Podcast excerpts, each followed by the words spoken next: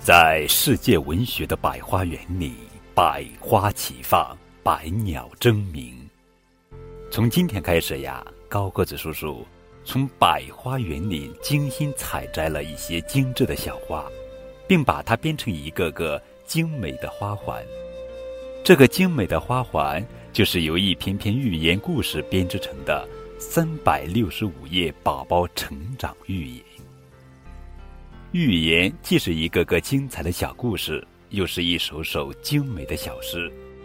它用拟人的手法，让各种各样的动物、植物有了和人一样的思想和智慧，并把它们的酸甜苦辣编写成一个个生动幽默的小故事。最美好的事物常常会留在记忆的最深处，那么，就让这些美丽的寓言故事。永远留在我们小朋友们的心底，成为伴随我们成长的良师益友。做客的狗。一天，有一家人办喜事，这家的狗很高兴，急忙跑去请他的好朋友另一只狗。那只狗听了非常高兴，于是他跟随朋友兴高采烈的跑来了。啊，如此丰盛的筵席，都是美味啊！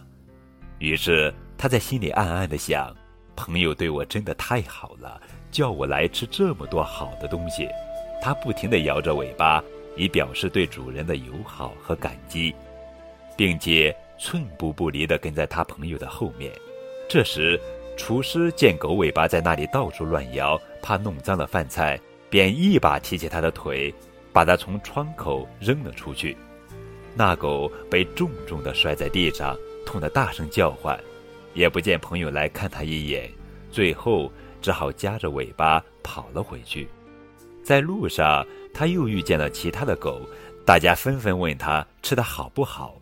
他装出一副吃饱喝足的样子，说：“很好啊，我因为喝的太多，喝醉了，都记不清回去的路了。